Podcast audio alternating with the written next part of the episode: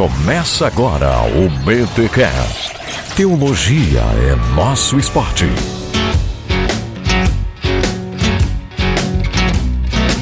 Muito bem, muito bem, muito bem. Começa mais um BTcast, de número 44. Eu sou o Rodrigo Bibo de Aquino e ressurreto espero não ser vesgo.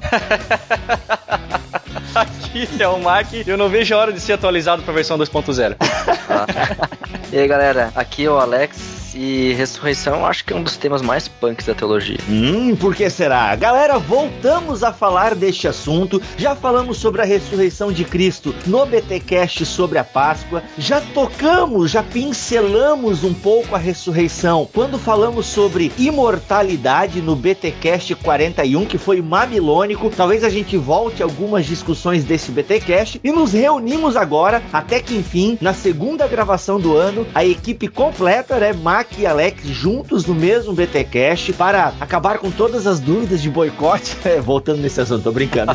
Legal, galera. A gente se reúne aqui então para falarmos sobre ressurreição, porque hoje os mortos vão se levantar aqui no BTcast. E não é sobre thriller que estamos falando. E nem é uma subdivisão do Apocalipse Zumbi. Não, também não. Legal. Vamos lá então, pessoal. Pegou o lencinho? Pega aí papel higiênico, lencinho, que é o momento da hemorragia nasal aqui no BTcast, porque essa é a série Plenitude dos Tempos. Se não se retratar, irá para a Inquisição. Você relega o que escreveu? Você vai se retratar ou não?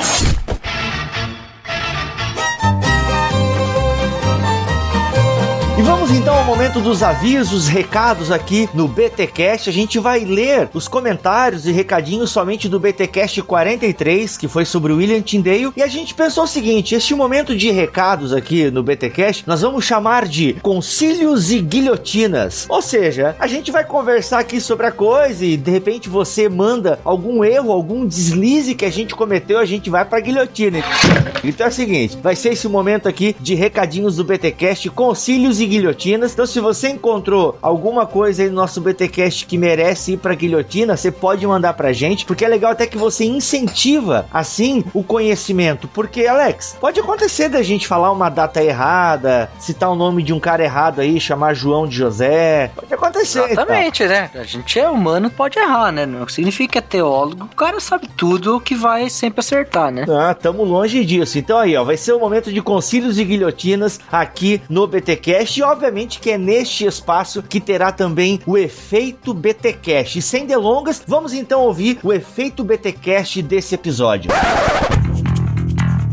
Vamos deixar uma mensagem pessoal do Bibotalk, Bibo, Mac, Alex, e a esse trabalho abençoado que eles têm feito em prol dos jovens, essas novas ondas, essas novas mídias e essa ferramenta tão importante que são os podcasts. Nada como termos aí conteúdo cristão, motivador, tem sido inspiração, a gente vê aos montes os testemunhos, pessoas que têm sido motivadas a buscar mais, até mesmo o ministério, incentivadas ao ministério, através do podcasts do Bibotalk. É um presentinho que a gente deixa para vocês continuar buscando cada vez mais informação e conteúdo através de outras pessoas também, através desse gravador, para que os ouvintes possam continuar tendo cada vez mais conteúdo para edificar suas vidas, para buscar um entendimento particular de Deus e não simplesmente aceitar o que os outros dizem, dizer amém e acreditar em todas as historinhas que são contadas, mas que possam ter discernimento, entender o que é válido e o que não é para as vidas delas e construir o seu fundamento, o seu conceito, em que acredita realmente. E a teologia muitas vezes dá nó na cabeça, mas é isso aí. Com certeza vocês têm sido bênção na vida de muita gente, na minha tem sido bênção na minha vida também. Um abraço para todo mundo.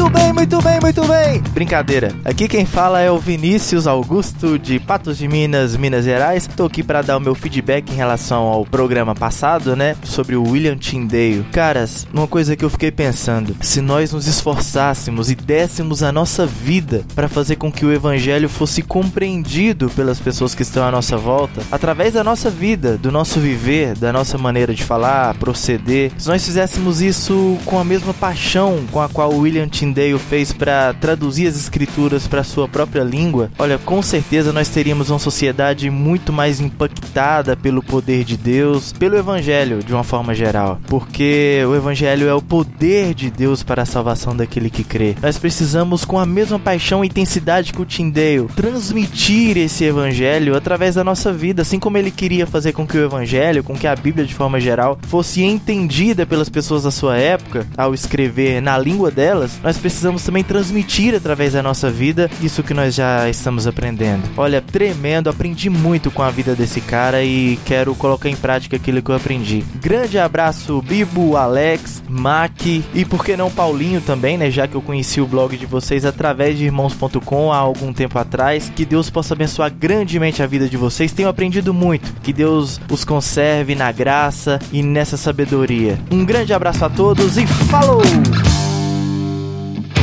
Ah!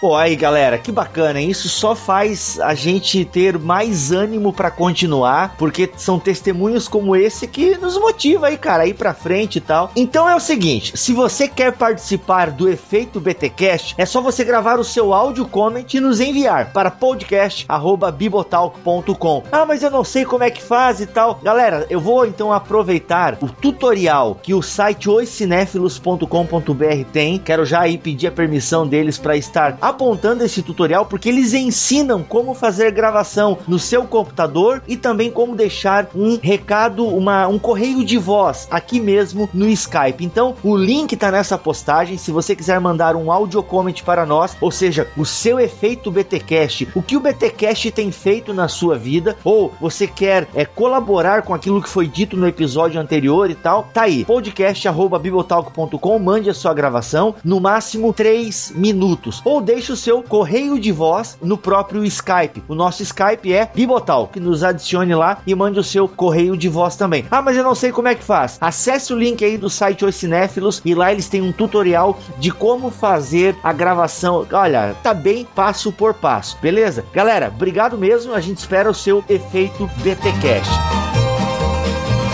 Alex, quais são as nossas redes sociais aí oficiais do Bibotalk? Oficialmente estamos no Facebook, facebook.com barra Bibotalk e também estamos com os nossos twitters pessoais, arroba Bibotalk, arroba Mac underline Mal e arroba Stahlhofer, se você não sabe como escrever, procura na postagem.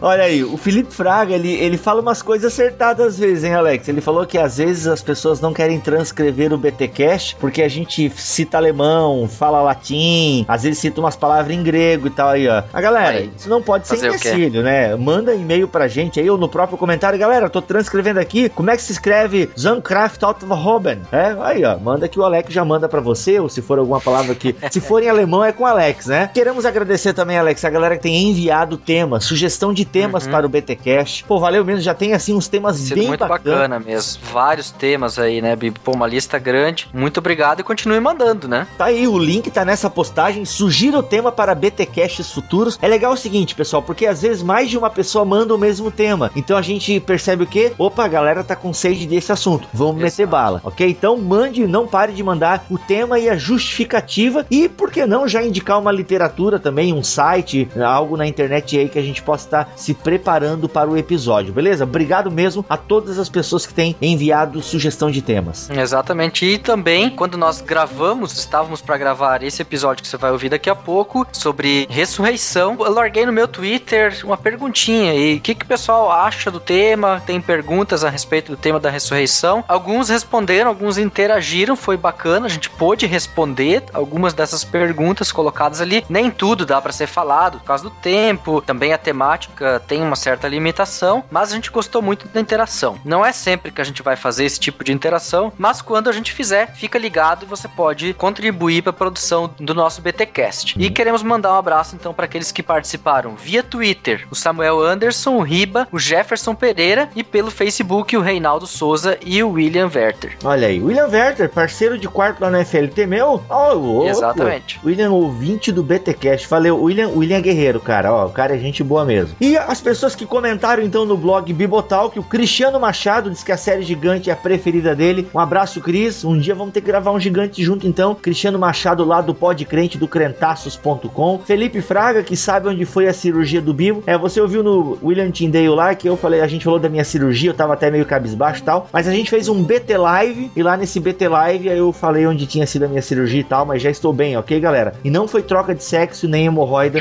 como insinuaram alguns aí. Hideki Nakamura, ele confirmou, Alex, aquela suposição lá, eu lancei lá que o Michelangelo tinha feito uma estátua de Moisés com chifre devido a um erro de tradução da Vulgata lá. E o Hideki colocou o link ali e confirmou que de fato houve mesmo este erro de interpretação do Jerônimo ao traduzir a Vulgata e o Michelangelo foi na onda e botou chifre numa estátua que ele fez de Moisés. Show de bola. Pessoas que fizeram comentários assim, falando que o BTcast é bacana, tem abençoado a vida, que esse episódio tá muito legal, foi o Vinícius Augusto, o Bruno Dutra, o Vitor Salgado, o Luciano Coelho Alves, o Danielson Tavares, o Lorival Neves, inclusive o Lorival Neves, galera, deixou um link do site Monergismo.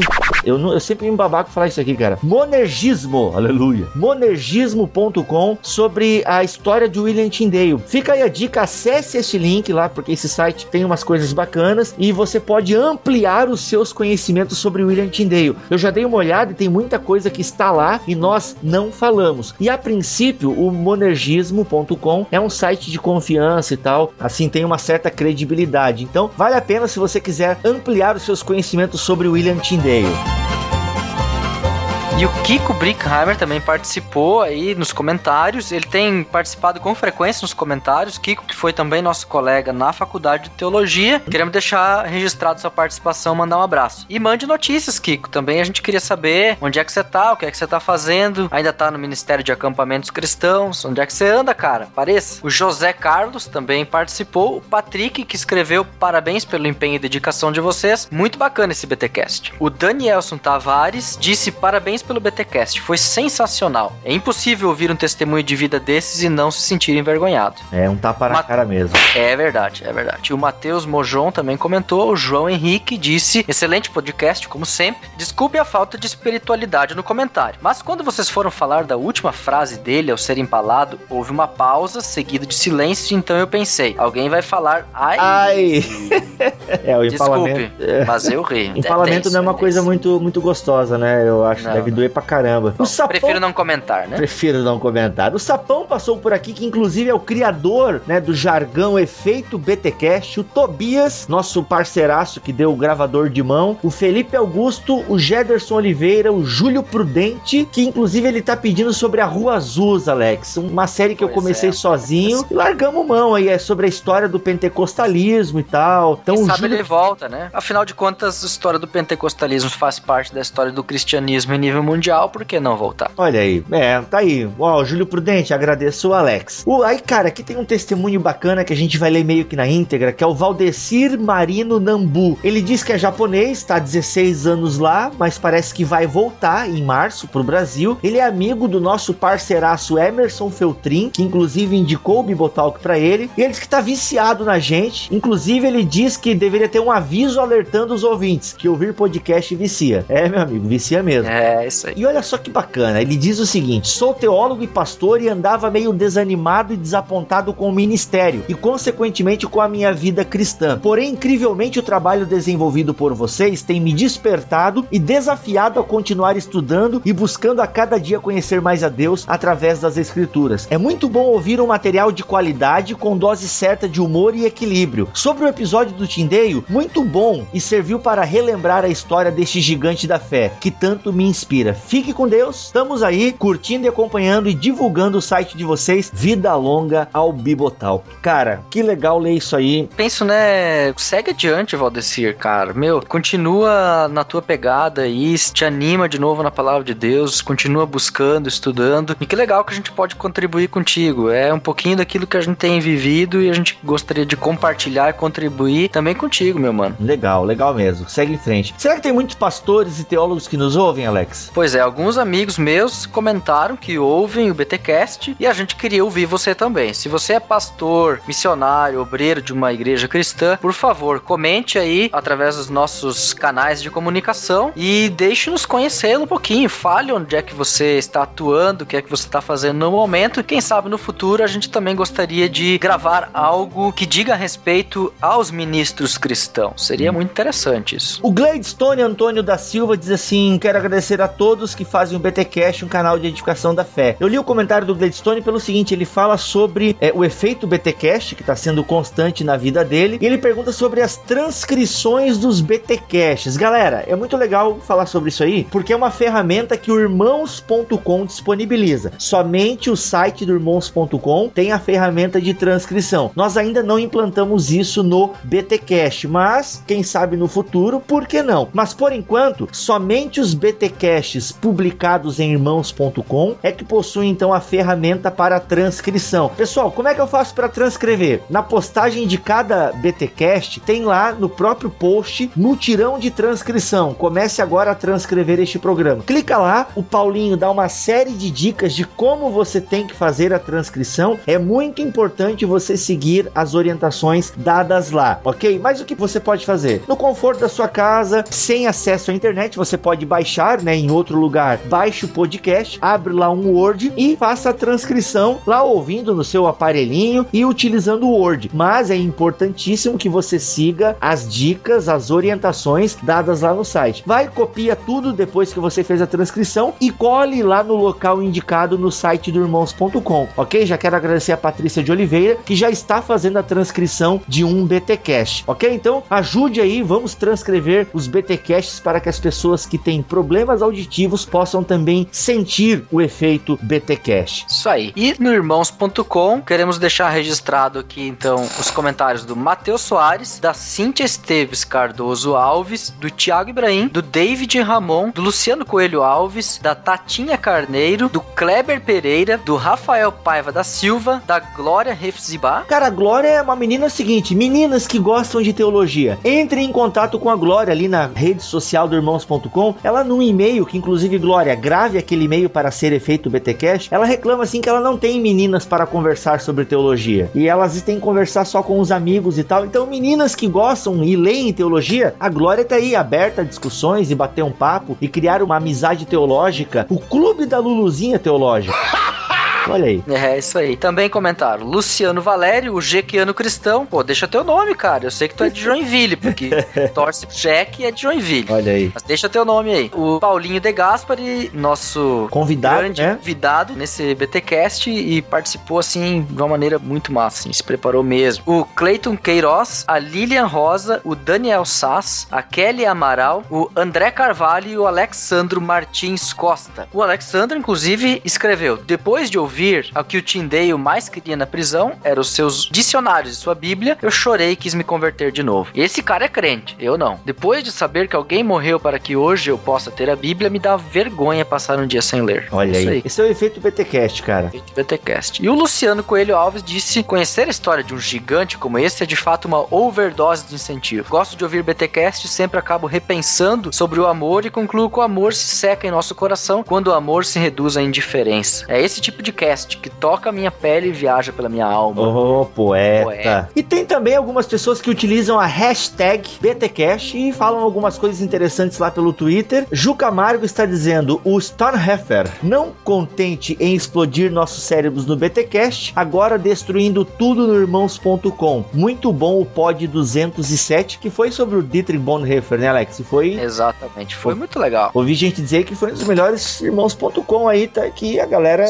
saiu eu sou motivada. suspeito em falar, né, de qualquer Hum. coisa de mim mesmo, mas a interação foi muito legal porque o pessoal tava realmente preparado pra esse pódio. É isso aí, a galera convidando o Alex pra vários podcasts e tal. Tô ficando preocupado aí, mas é porque ele é o nosso Blue Hand, ok? O Jean Correia também dizendo: ouvindo o BTcast antigaço, porque BTcast é sempre bom. Olha aí, até os primeiros BTcasts estão valendo, né? E o Marcos Paulo Morali, estou aprendendo muito com o Bibotal, que o BTcast é um podcast fantástico sobre teologia, recomendo. Valeu, galera. Então tá aí, ó. Você pode deixar recados nas postagens do podcast. Você pode, através do Twitter, utilizar a hashtag BTcast e também você pode nos enviar e-mails, né? podcast@bibotalk.com ou nos mandar, né, o seu áudio comment para nos falar sobre o seu efeito BTcast. Então, galera, curta a nossa fanpage, sabe? Nos siga no Twitter, tem aqui o Twitter de toda a galera do BTcast e vamos interagir, nos passe para frente, porque a gente quer abençoar cada vez mais pessoas. E assim, o BTcast vai crescer com a sua ajuda, né? É sempre suspeito nós ficarmos falando na internet que o nosso podcast é bom e tal. É muita arrogância. Então é, é a gente sabe que é bacana, mas e a gente se esforça para isso, a gente trabalha para isso. Mas é você que tem que dizer, você que tem que espalhar, você que tem que testemunhar daquilo que o BTcast tem feito na sua vida. Beleza? Fica a dica então e a gente segue em frente porque esse sobre ressurreição tá pancadão também, hein, Alex? É isso aí. Ouça esse BTcast e hemorragia nasal é garantida.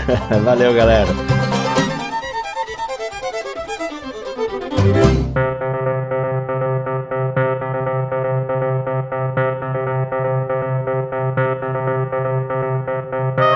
Então lá, pessoas, de- depois daquele fatídico último episódio sobre imortalidade da alma, que ninguém se entendeu aqui.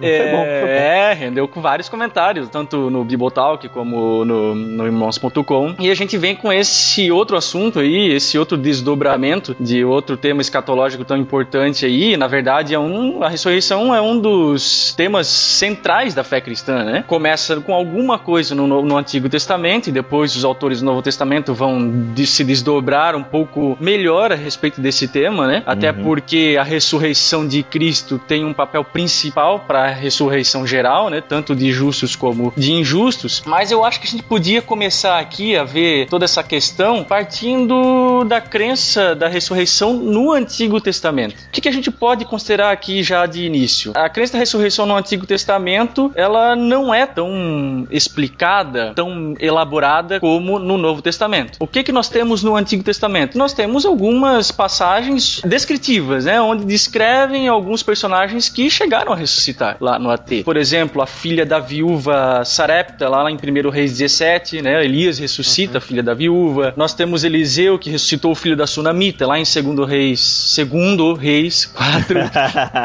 4:18. Outro aqui, um homem que foi lançado no sepulcro de Eliseu, né, no- nos ossos de Eliseu, e aparentemente ele ressuscitou também. O Vale dos Ossos Secos, apesar de ser uma visão, talvez, talvez se encaixe aqui. Enfim, e aí nós temos alguns textos, como o famoso texto de Jó, né, Jó 19, olha, olha só que interessante o que, que Jó fala. Porque eu sei que o meu Redentor vive e que por fim se levantará sobre a terra. E depois de consumida a minha pele, ainda em minha carne verei a Deus. Pô, isso é legal, hein? Porque a ideia da carne, e obviamente ali o termo hebraico provavelmente é bazar, que é um termo geral pra carne e tal. E esse carne ali pode estar indicando vida, né? Não carne, carne, mas a vida em vida, e essa vida é uma vida corpórea. Já lá em Jó, já no Antigo Testamento, a gente tem então essa ideia da ressurreição corpórea. Ainda que talvez né, o próprio Jó não tivesse toda essa consciência como nós temos, porque ele não tem o Novo Testamento, Ah. mas já uma esperança de estar com Deus em carne. Cara, isso é muito louco. Ah, sim, a ressurreição, assim como outros ensinamentos na, na Bíblia, é uma questão de revelação progressiva, né? Uhum. No Antigo Testamento a gente vê uns vislumbres de uma realidade e no Novo Testamento a gente vê os autores já desdobrando ela de uma maneira mais clara,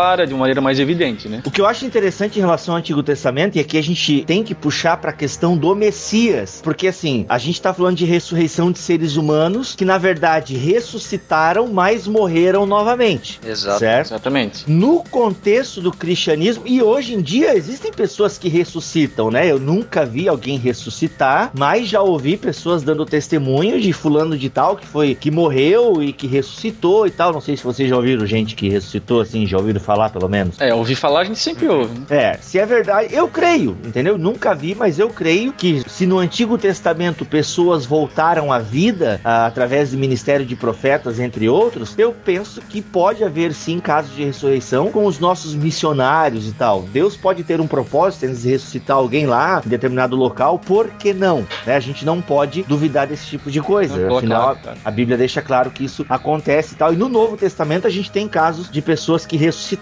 É, por exemplo, Eutico, ouvindo a pregação chata de Paulo, caiu da janela. É verdade. É, e o Paulo vai lá, ora e o cara volta à vida e tal. Enfim, é um caso de ressuscitação ou de ressurreição.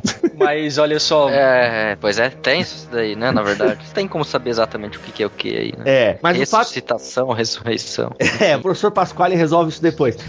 Mas a ideia, cara, é que assim, o grosso desse BTcast é que a gente tá falando de uma ressurreição que não vai ter fim. Não, ou melhor, a gente tá falando de uma ressurreição para a vida que não morrerá. Para a vida eterna. Para a vida eterna. Ressurreição para dos crentes para a vida É. eterna. E no Antigo Testamento a gente tem esse indício de uma ressurreição nos textos que falam do Messias. Eu acho isso muito bacana. A ideia de que o Messias ele viverá para sempre. Por exemplo, aqui o profeta Isaías ele tem os textos messiânicos, né? As profecias messiânicas são bem fortes no profeta Isaías. E ele fala o seguinte que eu vou ler aqui. O profeta Isaías revela a necessidade da ressurreição após a morte vicária do Salvador, ou seja, do Messias, ao dizer que o servo, o justo, verá sua posteridade e verá o fruto do penoso trabalho de sua alma e ficará satisfeito. Isaías 53. Ou seja, para que o Salvador pudesse ver todo o fruto do seu trabalho só estando vivo, né? E por isso que nós acreditamos que até hoje Jesus Cristo acompanha o trabalho da sua igreja mediante a terceira pessoa da Trindade. Uhum. Então, isso que eu acho muito bacana. Então, para que isso se realizasse, o servo justo teria que estar vivo novamente. A Bíblia tinha comentado antes a respeito do fato de que no Antigo Testamento os crentes daquela época acreditavam na ressurreição e como o Bíblia falou, isso está muito vinculado à esperança messiânica da ressurreição do próprio Senhor. Tem uma passagem muito interessante que é o, o evento do quase sacrifício de Isaac, embora isso não esteja descrito no, no- no Antigo Testamento, e sim no Novo, lá em Hebreus 11, 17, né? Uhum. Mas diz que Abraão tinha esperança de que mesmo sacrificando Isaac, Deus era poderoso e soberano para ressuscitar o filho dele. E dá a entender aqui no texto de Hebreus, dado o contexto né, do, do, do capítulo, que o autor ele faz até uma espécie de uma analogia entre a possível ressurreição de Isaac com a ressurreição do Senhor. Né? A ideia da ressurreição está muito clara, em última análise, a partir do Novo Testamento. Assim, olhando para o Antigo Testamento a partir do Novo Testamento, a gente entende que a ressurreição do Messias, por exemplo, era muito clara, porque o que, que Paulo vai falar, entre outros autores? Que Jesus Cristo ressuscitou dos mortos conforme as Escrituras.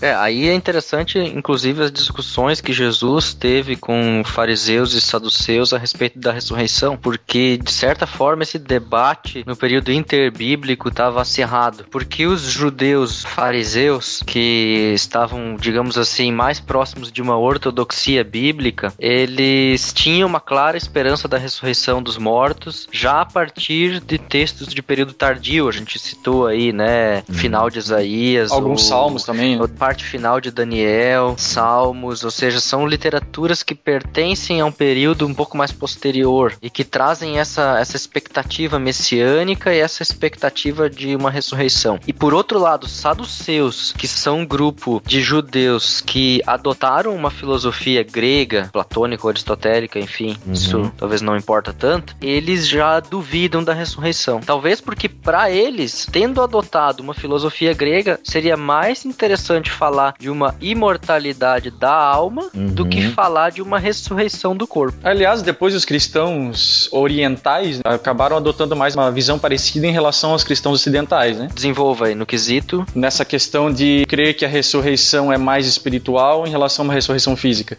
Hum, acredito que sim. Acho que essa discussão Alexandria versus Antioquia um pouco também. E o pessoal do gnosticismo, né? Exato. O pessoal do gnosticismo vai bater muito forte nessa tecla da ressurreição espiritual, vamos dizer assim. Seria uma forma de imortalidade da alma desconectada da fé na ressurreição. E depois os, li- os liberais, né, em épocas mais recentes, acabam descambando, né? E aí acho que vamos chegar lá. Eu- eu- esse é um assunto que me, me interessa comentar bastante, que não querendo adiantar todo o assunto, mas são falhas na compreensão da ressurreição tal qual nós lemos no testemunho bíblico. Acho que vamos seguir adiante com nossa exposição do testemunho bíblico e depois a gente fala dos problemas de interpretação, né? Que Com são muito. certeza. Agora, uma coisa que precisa ser falada também, até o Berkoff fala isso na sistemática dele, é que existem alguns autores que defendem que a crença na ressurreição veterotestamentária não era legítima do povo de Israel, que isso provavelmente tinha vindo dos persas, né? Mas a gente vê aqui em umas passagens mais longes, mais tardias, a própria questão de Abraão, como eu citei aqui, parece que não era bem assim não, né? Eu acho que a Bíblia dá evidências de que a crença, sim, era legítima de Israel. Isso já era algo, uma esperança própria deles. É, quem alega essa questão tardia vai dizer que por mais que o texto se refira a alguém antigo, pode ser atualizações posteriores, né? Porque existem outros textos e até mesmo salmos que falam que morreu, acabou, entendeu? A vida, os mortos não te louvam. Então parece que existe essa ideia de que morreu, acabou, entendeu? Mas é uma É questão na- de perspectiva, né? Sim. E assim, ó, o furo da história comparada das religiões, ou enfim, desses métodos de interpretação, é o seguinte: que eles consideram assim, ah, isso não é material próprio da fé judaica. Porque a religião persa, blá blá blá, também pensa assim. Ok. Agora, se você pensar o seguinte, se Deus quis, se esse tema estivesse contido na sua revelação, o que, que me importa que a outra religião também tem isso? Na verdade, isso, mesmo- isso deveria ser um fator a favor e não contra, né? Pois é, exatamente. Então eu não vejo isso como um problema que os persas também creiam numa ressurreição. Bom pra eles. Ora, quem sabe talvez seja um ponto onde a gente possa dialogar e, e- e buscar até formas de evangelismo. Claro, essa religião já não existe mais.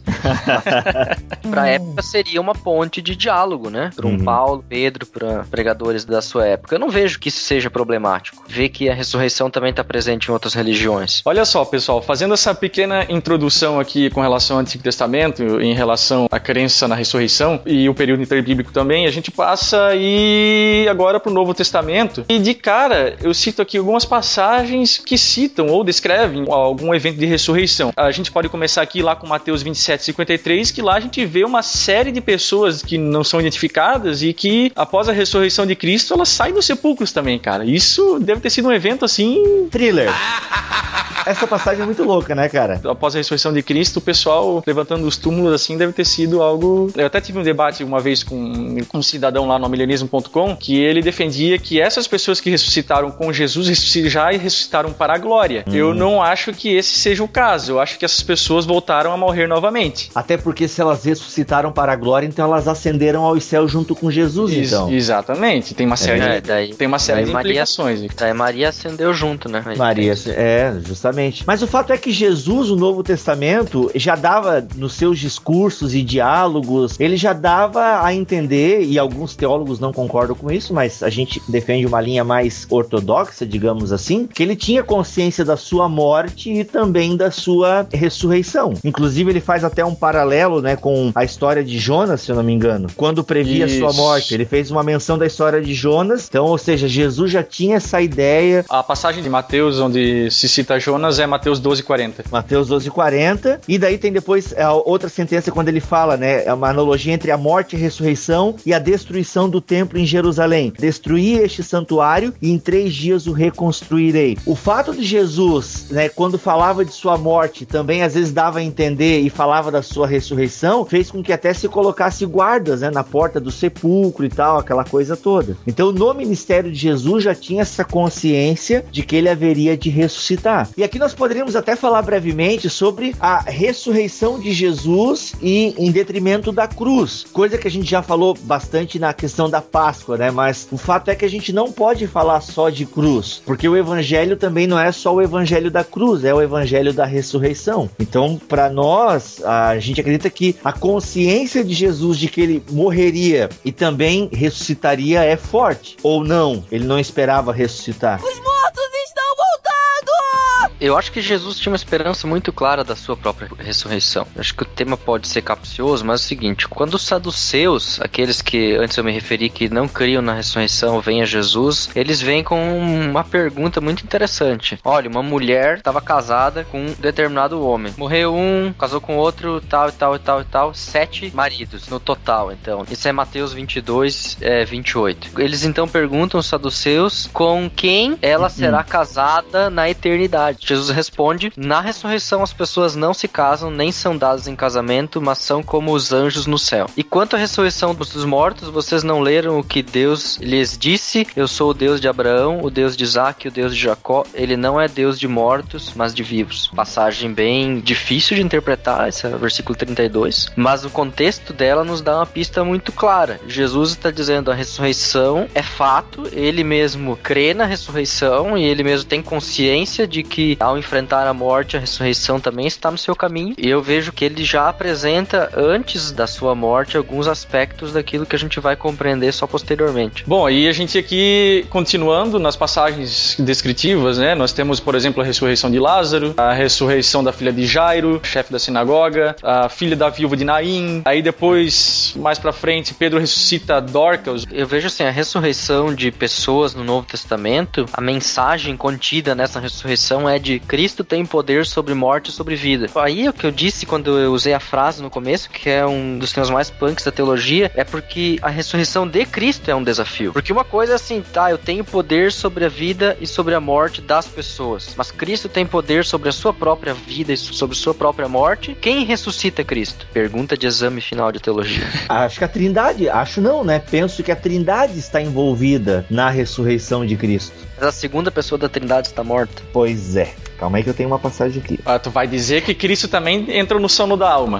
Não, mas É. há o texto que Seu- diz que Cristo foi vivificado pelo poder do Espírito. Atos dos Apóstolos, galera. É, é claro que não dá pra excluir o pai disso tudo. É óbvio que isso está dentro do plano que foi o pai quem desenhou, arquitetou. Então, nesse sentido, Deus está envolvido. Uhum. Mas quem gerou, aí eu acho que talvez aqui a pergunta seja essa, né? Uma forma bem didática para explicar a questão. Quem gerou o poder, quem estava envolvido no processo, eu acho que aí essa resposta seria o Espírito Santo, terceira pessoa da Trindade. A não ser que o Alex tenha alguma objeção. João 11, 25, ó, pra teologia sistemática que eu citei aqui, ó, diz o seguinte: devemos destacar que, diferente de outras pessoas, as quais, segundo as escrituras, foram ressuscitados dos mortos, Cristo ressurge por seu poder. Ó, daí ele, fala- ele complementa: a ressurreição, porém, não foi realizada com a participação única de Cristo Jesus. Nas escrituras, a sua ressurreição é atribuída frequentemente ao poder de Deus, Atos 2, 24, e também versículo 32, entre outros, ou mais particularmente ao Pai, Romanos 6, 4. E se a ressurreição pode ser chamada obra de Deus, segue-se que o Espírito Santo também agiu nessa ressurreição, Romanos 1, 4 e 8 e 11, onde está implícito. Da onde eu tirei a minha ideia? A Trindade é responsável pela ressurreição de Jesus Cristo. O Pai, o Filho e o Espírito Santo manifestam seu poder na ressurreição de Cristo. Por isso, o Novo Testamento, com mais frequência, atribui a ressurreição ao poder divino, sem mencionar a pessoa divina. É, mas é, é que aqui, assim como na discussão da imortalidade, né, que a gente viu lá que não dá pra separar o corpo da alma, que é uma coisa só, assim também não dá pra dicotomizar ou tricotomizar, nesse caso, já que é uma trindade, a ressurreição das outras pessoas da trindade. É impossível ter em mente o fato de que o Espírito Santo ou a pessoa de Deus, né, a primeira pessoa, o Pai, esteja fora dessa ideia. E aí eu concordo contigo que, sim, a trindade estava envolvida em todo o processo. O que é interessante é as duas passagens de Atos, né? Deus o ressuscitou dos mortos, rompendo os laços da morte, porque era impossível que a morte o retivesse. E o 32, Deus ressuscitou este Jesus e todos nós testemunhas desse fato. Com certeza, se a gente partir da economia trinitária, né, onde cada pessoa da Trindade, que por sinal aguardem um BTcast sobre a Trindade, Não dá pra falar da ressurreição de Cristo ou qualquer coisa que envolva Cristo é desconectado da Trindade, mesmo que ele seja um endereçado, no caso quando a gente falou da concepção de Cristo, né, da encarnação, ele era o endereçado, foi ele quem encarnou. Então ele participou ali no ato, né, da encarnação, mas foi feito pelo Espírito por ordem do Pai. A sua ressurreição, ele é quem ressuscita dos mortos. Uhum, Não é o Espírito que ressuscita, não é o Pai que ressuscita uhum. porque foi filho que enfrentou a morte. Agora, o poder que o ressuscita me parece o testemunho bíblico mais claro de que é no poder do Espírito. Mas é como eu falei, olha só, é claro que a gente tá pensando agora dentro da economia da Trindade, né? Como a gente já falou aqui. Mas existem alguns textos no Evangelho de João que parecem que dão a entender que Jesus tinha esse poder sobre a vida dele. Vamos ler aqui, por exemplo, João 10, a partir do versículo 17, né? Por isso o Pai me ama, porque dou minha vida para retomá-la. Tomá-la. Ninguém a tira de mim, mas eu a dou livremente, tenho poder de entregá-la e poder de retomá-la. Então dá a entender que Jesus tivesse esse poder também sobre a sua vida. Como aquele, né, que eu já tinha falado antes ali, 11 uhum. e 25. Eu sou a ressurreição. Quem crê em mim, ainda que morra, viverá. Entre outros textos, né, 2, 19 e 21. Só que aquele negócio, ele é o endereçado, ele não se auto-ressuscitou a si mesmo sozinho,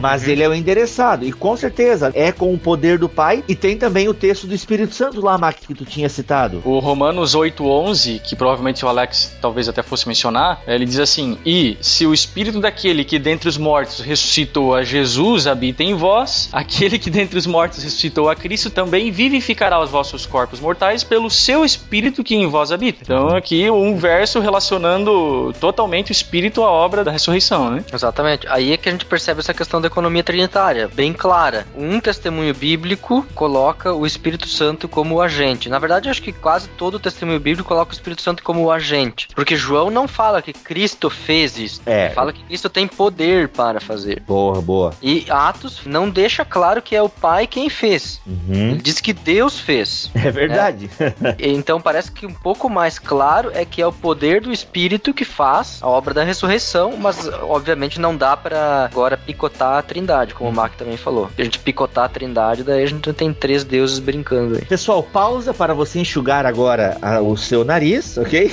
e a gente vai falar sobre a trindade. Fique tranquilo, você vai entender um pouco mais pericores e trinitária. Fique tranquilo que a gente vai voltar nesse assunto da trindade em breve. E com certeza a gente vai falar um pouco dessa questão da ressurreição, entre outras cositas mais. Mas o fato é então que a trindade está envolvida na ressurreição de Cristo, ainda que o Filho seja o endereçado. Os mortos estão voltando! E todo esse papo de ressurreição que a gente está falando aqui, e a gente deve ter mencionado isso no BTcast sobre Páscoa, é que o cristianismo confessa que a ressurreição é um fato histórico que aconteceu de verdade, porque a teologia liberal vai dizer que não importa se Jesus ressuscitou, o importante é o discurso sobre a ressurreição. Cara, não tem como nós acreditarmos nisso, na minha opinião, a partir da Bíblia Sagrada, porque tem tantas testemunhas, tem o próprio Paulo vai falar no capítulo 15 de 1 Coríntios que tantas pessoas viram Jesus, né, mulheres viram Jesus. Se o cristianismo quisesse forjar a ressurreição de Cristo, se os apóstolos quisessem contar uma historinha para dizer que o movimento deles continua vivo e atuante e tal, tal, tal, eles jamais iriam utilizar mulheres como testemunhas. Não é Perfeito. à toa que o próprio Paulo nem cita as mulheres, se a gente parar para pensar, porque Paulo queria provar para os coríntios que a questão era real, era um evento histórico. Então, como as mulheres não tinham muita credibilidade, ele nem cita as mulheres. Mas os evangelhos citam as mulheres como testemunhas deste túmulo vazio. Aliás, lá em 1 Coríntios 15, Paulo chega a numerar, né? Mais de 500 irmãos. A gente não sabe uhum. quando aconteceu isso, né? Nenhum momento no evangelho dá a entender ou algum evento que isso possa ter acontecido, ou talvez Paulo estivesse falando da ascensão de Jesus, mas Atos fala 150 ou 120 pessoas, não lembro, ou nem fala, ou isso é só no templo quando chega o Pentecoste. Então, assim, o fato é que a gente nem sabe, mas, cara, Paulo tá falando, ó, inclusive tem algumas pessoas dessas que estão vivas. Vá lá conversar com ela se você tem dúvida da ressurreição de Cristo. Isso que Paulo está falando para os leitores de Corinto. Isso. Então, o fato é que o cristianismo crê numa ressurreição física e literal e Jesus não era um fantasminha.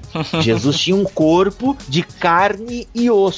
Agora aqui vem as paradas loucas, né? É um corpo de carne e osso, mas que atravessa a parede. É, as leis uhum. da física. Aí é claro que também a gente está falando de Jesus, não está falando de uma pessoa no comum que ressuscita para a glória, mas a gente tá falando de Cristo. É, já Aí... do Jesus ressurreto em estado de exaltação. Eu acho legal essa, essa diferença que as teologias sistemáticas fazem, que é quando nós falamos de Jesus Cristo, tanto na sua encarnação quanto na sua crucificação, a gente está falando do Jesus em estado de humilhação. Isso. Porque nós estamos falando da segunda pessoa da Trindade, que resolveu virar matéria e enfrentar muitas coisas. Quando a gente fala do terceiro dia, nós estamos falando do Jesus em estado de exaltação. Aí, meu amigo, Jesus tem o corpo tipo dos observadores de Fringe. Não sei se vocês assistem, uma referência mega nerd agora, mas os caras atravessam parede e, e universos paralelos sem dificuldade alguma. Então, cara, isso não tem uma relação com 1 Coríntios 15, com o tipo do corpo da ressurreição? Sim, é um Sim, corpo claro. glorificado. Mas aqui eu tenho uma Exatamente. pergunta, cara. Olha só, agora uma pergunta assim, bem daquelas perguntas. Puxa. Jesus mostra o furo na mão pra Tomé, Certo. Beleza. certo? Comeu com a galera ali. Mas vamos ficar no furo. E se não me engano, ele manda tocar também na lateral da parada. Sim. Toca aqui Uhum. que. Aí, tipo, morreu mutilado. Vai ressuscitar mutilado? Aí, pô, mas beleza, não, vai ressuscitar mutilado. Vai andar numa cadeira de roda celestial. Sei lá, ou vai usar uma prótese celestial. Ou, mas daí a pergunta, ó, tá, é a pessoa morreu carbonizada. Cara, isso foi uma discussão até na história da igreja, que tipo de corpo o crente ressuscitaria, né? De qualquer forma, eu acho que no caso de Cristo, havia um propósito em ele continuar, pelo menos enquanto ele ainda estava aqui na Terra, com as marcas, as chagas do seu sacrifício, Crucificação. da crucificação. Eu acho que havia um propósito específico nisso. Tem sentido. Ah, ah, agora, se lá no céu, enquanto agora ele, ele está à destra de Deus, ele continua com essas chagas, se está ou se não está, Olha, uma questão assim, eu concordo totalmente com o Mac no quesito de que essas chagas têm um propósito, o qual é demonstrar que esse é o crucificado. Que esse não é um outro, como creem várias heresias antigas que diziam que outra pessoa foi crucificada no lugar de Cristo. Um cara parecido com ele lá, que pegaram pra crucificar e Cristo se escapou, como creem os muçulmanos. Mas o corpo da ressurreição, de acordo com a doutrina farisaica, seria o mesmo corpo da morte. Por isso, todo cuidado com o corpo e, e com o seu modo de sepultamento. Porque seria o mesmo corpo reunido novamente. Aí, uma pergunta que o Riba fez no Twitter pra mim, se a ressurreição dos mortos seria formado por um monte de pedacinhos espalhados pelo mundo ou em um corpo novo. E o cara que foi comido pelo tubarão, acontece o quê? A gente é. sabe qual é o, de- o que, que virou o corpo do cara, né? E como é que vai ser, né? Então, é, é- acho que esse tipo de preocupação Paulo trata em Romanos 15, é, utilizando a fala de que o primeiro Adão tornou-se um ser vivente e o último Adão um espírito vivificante. Porque o, o ser vivente, ele faz uma relação com Nefesh Hayah, hebraico, ou seja, é aquele espírito que se torna vida mediante o corpo, mediante o barro, e o último Adão, espírito vivificante. Aí, um espírito que dá a vida. E aí ele fala do tipo do corpo, dizendo que é semeado um corpo natural e ressuscita um corpo espiritual. Corpo natural, aqui a palavra corpo é soma, que significa a integridade da pessoa humana, né? Aí como integralidade, podemos dividir que é a carne, não tá dizendo que é a carne, tá dizendo que é o todo, que inclui a sua personalidade, que inclui o seu corpo físico, que inclui a sua alma, que inclui tudo que faz parte do corpo É o- natural, É o seja, soma pneumaticós lá do 1 Coríntios é, 15. disso mesmo que eu tô retratando. Bem isso mesmo. O soma natural, o soma sárquicos, Uhum. está ligado à carne, à Uhum. vida física, aqui, agora. E o corpo da ressurreição é soma pneumáticos, ou Uhum. seja, ele está ligado à realidade do Espírito de Deus. Mas peraí, vamos dizer que seria uma realidade física 2.0. Pode ser, pode ser. Sim, porque sim, não- porque- Porque, porque Sim, ainda, sim, porque porque ainda é- precisa ser matéria. Glorificada, mas Matéria. ainda matéria. matéria, mas não mais ligado à realidade dos sárquicos, que Isso. está sujeito à morte. Porque assim, a gente não vai ressuscitar pra continuar no mundo como esse. Tanto que pra esse corpo glorificado, esse soma pneumaticós aí, vai ser um novo céu, uma nova terra, vai ser tudo, tipo, vai ser um, um upgrade de tudo. É, aí, novamente, né? Deus não vai reconstruir, nem ressuscitar as pessoas e nem fazer novos céus e nova terra ex nihilo. né? Uhum, justamente. Ele vai fazer de alguma coisa que já era. Pausa para a explicação da- do termo ex nihilo. Ex nihilo significa criação a partir do nada. É, não vai ser mais ex nihilo, ele vai fazer novos céus e nova terra, ou seja, vai transformar tudo de novo. Moral da história, vai retirar o pecado da parada, entende? E céu e terra vão se ensanduichar numa coisa só, né? Tudo E- será a morada de Deus e é loucura. Aqui ou em outro lugar? Pois é, vamos deixar outro plenitude pra falar sobre novos céus e nova terra. Eu acho que dá um podcast só sobre isso. Mas eu creio, cara, que o céu vai descer, a terra vai subir, vai se ensanduichar tudo, e eu penso que vai ser novos céus e nova terra, morada de Deus, vai ser uma coisa só. É, Beleza. Vamos deixar, vamos deixar Vamos esse daí. deixar. Essa dicotomia aí de ter uma terra pra uns e um céu pra outros é coisa de dispensacionalista e sabe como é que é. É uma discussão. Não é essa a discussão. O que eu quero dizer é o seguinte: é que vai ser uma coisa transformada para um, um novo lugar, entendeu? Então, assim, é legal. Acho que Cristo mesmo tinha essas marcas com um propósito assim: ó, esse é o crucificado. E não necessariamente que agora eu morri mutilado, vou ressuscitar mutilado. Eu penso que a gente vai ter o corpo transformado e eu não serei vesgo. Cara, diz pra mim, gente, que eu não vou ser vesgo. Voltando! Agora que a gente terminou de expor um pouco da compreensão bíblica da ressurreição, passando por como era compreendido no Antigo Testamento, como Jesus a compreendeu e ensinou, e como Paulo a retratou na sua carta aos Coríntios, a gente também tem que ver os problemas da compreensão de ressurreição desde os tempos antigos até a atualidade. Paulo lidou com um problema bem sério com relação à ressurreição, era que alguns crentes acreditavam que a ressurreição simplesmente não aconteceria, outros que ela já havia acontecido e que talvez alguns foram deixados para trás. No! God, please, no! Ai, ai, ai. Ai, ai, ai. Ou então problemas mais modernos, como a ressurreição é apenas uma questão querigmática. Ou seja, ela acontece no coração do ser humano, mas não na verdade. E uma última questão é que a ressurreição acontece no momento da morte de uma determinada pessoa. Então, essas são as coisas. Vamos por partes. Primeiro com aqueles que não acreditam na ressurreição real, física, que não existe ressurreição. A morte é o ponto final. Já debatemos sobre isso nos pods sobre morte e mortalidade. Falamos um pouco sobre isso. E o problema é que Paulo retrata que quem não crê na ressurreição física de Cristo e quem não crê na sua própria ressurreição física, então que razão nós temos da nossa fé? Paulo coloca se a ressurreição não é algo verdadeiro, então toda a nossa pregação é vã, é inútil, não tem razão de ser. Comamos e bebamos, pois depois morreremos, né? Exatamente. A nossa vida aqui não passa de aproveitar o momento que nós temos aqui e deixar que tudo se vá, porque se não há ressurreição dos mortos, como diz Paulo em 1 Coríntios 15, 14, então é inútil a fé que nós temos. Debalde, será debalde a nossa fé, segundo a tradução do Werner de Boer, aqui do comentário De balde pra fora, né? Aliás, é, lá em Romanos 8:11, é, ali também enfatiza que o Espírito ressuscitará os corpos, né, cara? Os corpos mortais. Então ali tem- não tem como Exatamente. divorciar uma coisa da outra. Né? Não, até nesse contexto de Paulo ainda, porque aqui no contexto os coríntios, eles até acreditavam na ressurreição de Cristo, mas estavam duvidando da própria ressurreição, se eu entendi mais ou menos. Aí onde Paulo fala o seguinte, ó, se... Não, se- eles, eles duvidavam da ressurreição de Cristo também. Ah, é? Que não existe ressurreição dos mortos. Eles diziam, simplesmente não existe ressurreição dos mortos. E aí ele diz: então se não existe, então Cristo também não ressuscitou. E se ele não ressuscitou, então a nossa fé é uma grande bobagem. É, tá certo aqui. E se não há ressurreição de mortos, Cristo não ressuscitou. Versículo 13. É isso mesmo. É, talvez eles crescem na ressurreição de Cristo, mas realmente não crescem na ressurreição dos mortos. E aí Paulo usa esse argumento contra Isso, eles. justamente, porque ele fala assim, ó, se os mortos não são ressuscitados, também Cristo não ressuscitou. Ele deixa meio que claro, entendeu? Tipo assim, ó, é, não se pode negar a ressurreição dos mortos e confessar a ressurreição de Jesus numa mesma frase. Porque Exatamente. talvez crescem só naquela questão querigmática, entendeu? Não de fato e de verdade. Isso é um problema seríssimo. E detalhe, não crer na ressurreição de Cristo é permanecer nos vossos pecados. Paulo vai deixar claro isso no versículo 17, entende? Exatamente, que a morte precisa vir seguida da ressurreição.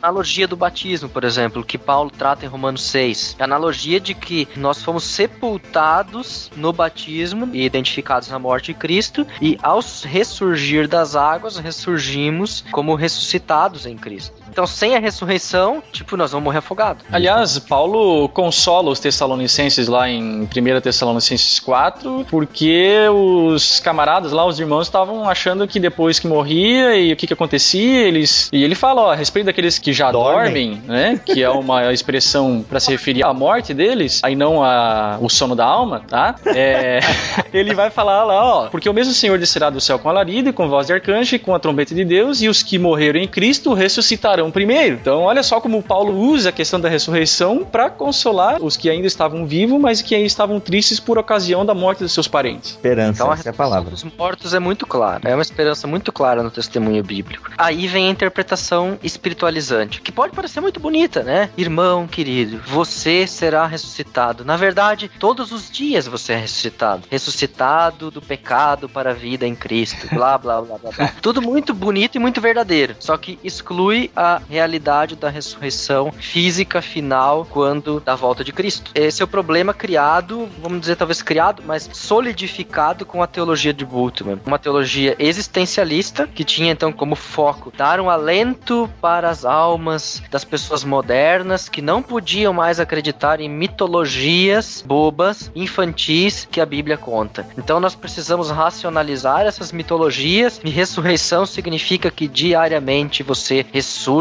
uma nova pessoa em Cristo. O, o importante é a Tem a sua- mensagem, né, da O ressurreição. importante é kerigma, que significa mensagem. Uhum. Ou seja, a ressurreição tem essa mensagem? Também Não posso limitá-la, não posso limitá-la. A partir de Romanos 6, ela tem essa mensagem? Tem, mas não só isso. Bultmann nega, no final das contas, a possibilidade de uma vida pós a nossa morte. Até porque Cristo foi a primícia dos que dormem, né, cara? Por isso ele também nega a ressurreição física de Cristo, dizendo que Cristo ressuscitou na pregação dos apóstolos. Também. Quando ele fala de que Cristo ressuscitou, na verdade, eles pregam a Cristo e por isso Cristo ressuscitou, assim como nós hoje falamos, ah, quando nós nos referimos a um autor de um livro famoso, a gente fala fulano de tal disse tal e tal coisa, ou conforme fulano blá blá blá blá blá. E da mesma maneira os apóstolos falaram de Jesus e ressuscitaram Jesus no espírito da sua pregação. Nos parece, pelo testemunho bíblico, um grande absurdo. Os mortos! Um outro problema bastante complexo, digamos assim, é a ressurreição na hora da morte. A ressurreição na hora da morte é uma tese defendida a partir de Libânio, um teólogo da libertação, e ele mistura aí questões de física quântica, mistura descobertas da medicina e mistura Maconha.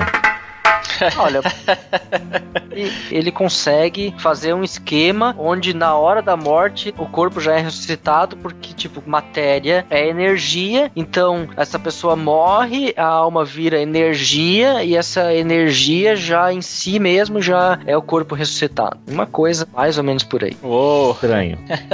disso é, é receber todas as descobertas da física, da química e biologia, etc, de forma acrítica. Tudo bem, as descobertas lá, eu não vou agora simplesmente dar uma de crente tapada e dizer, ah, eu não, as descobertas da física é tudo bobagem. Não, não posso dizer isso. Mas por outro lado, eu não posso dizer, não, o testemunho bíblico eu tenho que jogar fora porque a ciência descobriu tal e tal coisa. Tem que buscar um diálogo e uma compreensão. O que o Libânio fez foi ler as descobertas da ciência com o texto bíblico. E aí ele tentou, digamos assim, estuprar o texto bíblico com física moderna. Ainda que conforme a gente tenha falado, Alex, no Imortalidade, de alguma forma, por exemplo, eu morri aqui agora, eu já estarei na ressurreição. Também tem esse ponto que nós dois defendemos no BTcast 41. Mas aí a gente, a nossa compreensão vai mais de uma compressão do tempo. Isso, justamente. E ele fala eu, matéria espiritualizada ou personalizada. Meu eu não morre com a morte, mas ele é uma matéria espiritualizada ou personalizada. Aquela alma que é imaterial Uhum. se torna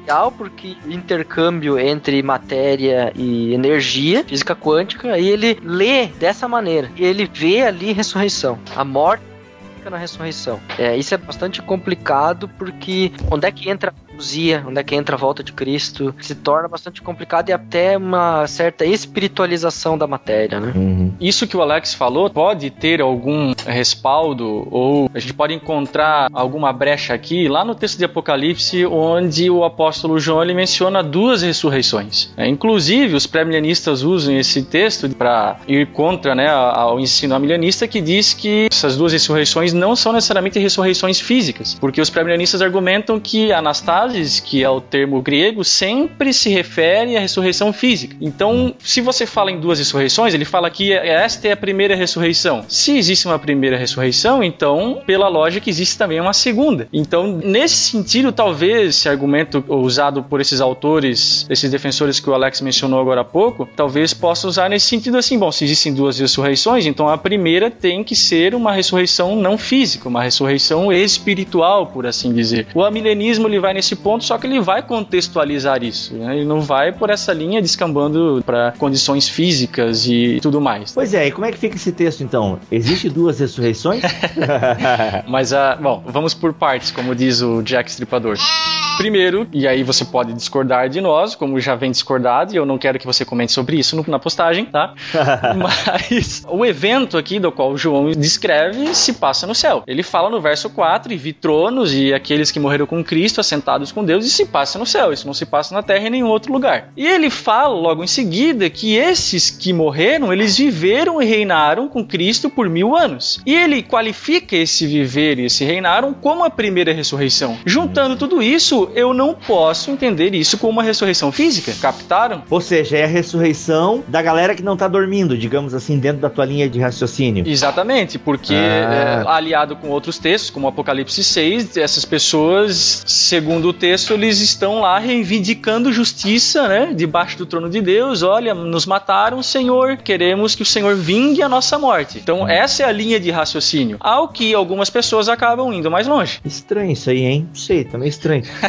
Duas ressurreição, cara. Pô, que loucura isso aí. João também, né? Pô, tinha que. E daí É. a segunda ressurreição é aquela quando Jesus vier nas nuvens e tal, arrebatamento, essa parada louca aí. Isso. Isso demandaria um- uma análise do contexto aqui e o tempo não vai permitir. Mas numa primeira resposta, sim. O que é complicado é que a base da compreensão dessa ressurreição na morte é o seguinte: ontologia da substância, né? Que significa que o corpo humano carrega em si mesmo um germe de graça. Então, seria uma imortalidade da alma por si mesma. Então, já que ele tem essa capacidade de por si mesmo permanecer vivo após a morte, então a ressurreição se processa logo após a morte como uma forma de imortalidade da alma. Mas não por conta própria, né, Alex? Seguindo. a- Não que eu esteja é- defendendo, mas. É o problema da teologia da libertação. Aí é por ah, si sim. mesmo. Ah, tá. Na teologia da libertação. Mas dentro do que o Mac tá falando aí. Entraria mais numa ontologia da relação, ou seja, que seria que permaneço vivo enquanto eu permaneço na relação com Cristo. Cara, que loucura seja, isso aí. Cristo sem vida, Cristo com vida. Os mortos!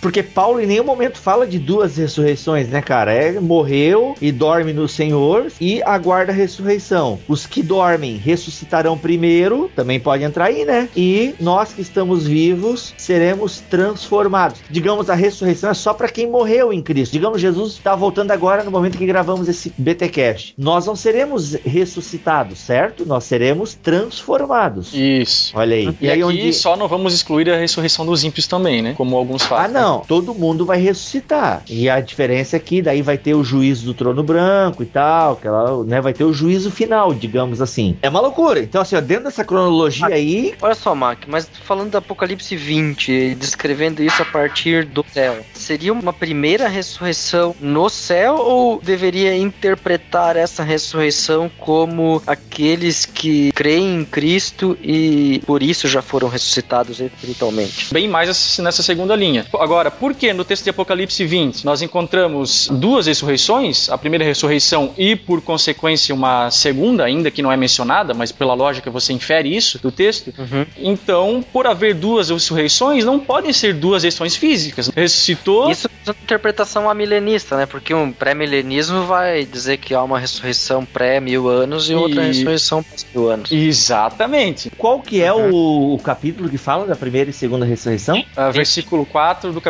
20 de Apocalipse. Ah, tá. O Leandro Lima até explicou, mas eu não lembro mais. né? Eu vou ter que voltar naquele BTcast lá, cara. É, não, vide BTcast Plenitude dos Tempos Milênio. Milênio. Uhum. E é interessante, porque, por exemplo, Bultmann, como um daqueles que foi criado dentro de uma escatologia amilenista, é muito fácil ele ficar com a ressurreição espiritual e abandonar a crença numa ressurreição real e física. Essa é uma grande crítica que os, os opositores, né, pré-milenistas e talvez até pós-milenistas, principalmente dispensacionalistas, fazem ao amilenismo. Que a, o amilenismo é muito alegórico e tem muito liberal que é amilenista e junta uma coisa com a outra e joga o milenismo no lixo. Agora, precisa-se dizer que não é porque liberais foram além que a gente tem que descartar as evidências do texto. né? Se o texto aponta para duas ressurreições, uma num contexto mais espiritual e outra de fato num contexto físico, beleza. Mas é porque o texto diz isso. É, vocês percebem, galera, que não há consenso, né? A gente tá tratando de um assunto aqui. Não sei também se seria bom se a teologia e se a Bíblia fosse assim, né? Tudo tão claro, tudo tão cristalino. Gera essas discussões, gera esse tipo de debate. Não há unanimidade. Graças a Deus, pelo menos, há unanimidade nas diferentes linhas cristãs da teologia de que Jesus Cristo morreu para nos salvar. Mas, cara, partiu pra escatologia, meu amigo. Amigo!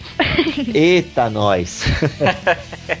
Até no assunto da ressurreição, que, poxa, a gente deveria ter mais certeza, a gente cai aí na primeira e segunda ressurreição e tal. Por isso que eu gosto só do capítulo 15 de 1 Coríntios, entendeu? Beleza, Jesus Cristo ressuscitou, ele é o cabeça, e se passa a cabeça, meu amigo, o corpo vai atrás, entendeu? Então eu tô aí, eu vou ser ressuscitado, ou vou ser transformado, não sei. Então, pessoal, é isso aí. O importante é a gente saber que Cristo ressuscitou de fato e de verdade, assim como ele encarnou e foi de carne e osso, também ressuscitou de carne e osso. Entretanto, um corpo glorificado e ele é a primícia dos que dormem. Então, assim, assim como Cristo foi ressuscitado, nós também seremos ressuscitados ou transformados. O fato é que este nosso corpinho aqui, ele será transformado, ele será glorificado para vivermos o novo céus e nova terra. Então, o fato é que o cristianismo bíblico confessa a ressurreição. Nós cremos que Jesus venceu a morte com a ressurreição e assim como ele venceu a morte, e a gente já falou essa frase aqui, ela não é a palavra final na nossa vida, porque assim como ele ressuscitou, nós também iremos ressuscitar. Então assim, a morte pode entrar, ela veio por um homem, também por um homem veio a ressurreição dos mortos. E um detalhe, a gente vai ressuscitar para não morrer nunca mais. Olha aí, coisa linda.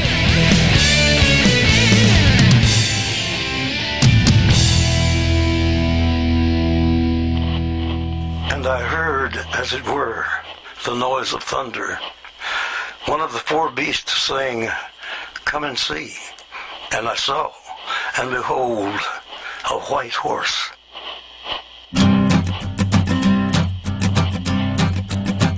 Pessoal, BTcast é isso, a gente lançou aí no ar, foi uma introdução e você pode correr atrás aí, ó. Tem essa parada para você ver de primeira e segunda ressurreição, dá para você estudar a ressurreição ao longo da história do cristianismo. Muitas coisas ficarem abertas, né? Você pode ler com cuidado 1 Coríntios capítulo 15, cara, dá para você comprar aí uma Bíblia de estudo ou um comentário e estudar um pouco mais a fundo essa questão da ressurreição, porque tem muitas coisas para serem faladas, mas o básico foi dito aqui neste BTcast. E a gente volta na quinzena que vem. Existe isso, cara? a gente volta daqui a 15 dias, se Deus quiser e assim permitir. Eu sou Rodrigo Bibo de Aquino e vou ficando por aqui na esperança da ressurreição. Muito bem, pessoal. Aqui é o Mac. Teologia é o nosso esporte. E parabéns para o amilenismo.com que completou no último dia 21 seus quatro aninhos de vida. Olha aí, cara. Poxa, parabéns, parabéns. Quatro anos, cara. Opa, tamo aí. Eu, hein? Parabéns. Viva as ironias. Como é que é? Ironias milenares, né? Isso lá. Veja a última que está hilário. muito bom, muito bom. Valeu, galera. Aqui é o Alex. E se Cristo não voltar e a gente não for transformado antes, ou morrer e ressuscitar, então a gente se encontra no próximo BTcast. Olha aí. Voices calling, voices crying.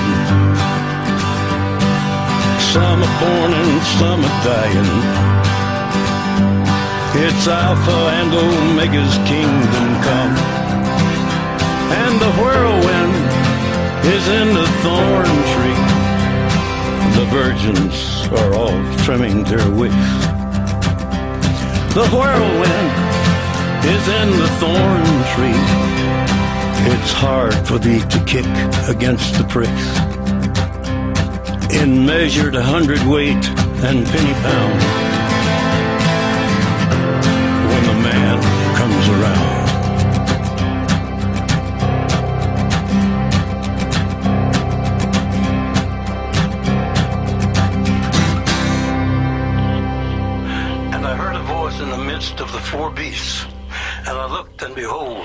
pale horse, and his name that sat on him was Death, and hell followed with him.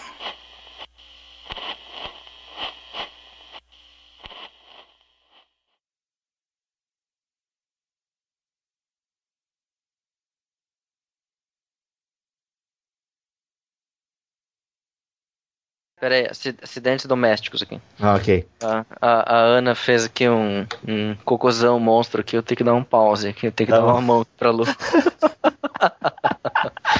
ok. O Mark vai ver isso aí, como é que é. Já tô vendo, já, já tô vendo. Faz um- ele, faz, ele faz uns bonitos, né? Você vai ver, uma hora dessa, quando começar a comer, vai fazer umas coisas mais feias. E de, de cores diferentes, né? Me disseram que as cores Claro, são variadas. colorido. Muito, muito colorido. Que bacana, hein? Vou lá, já volto. Beleza.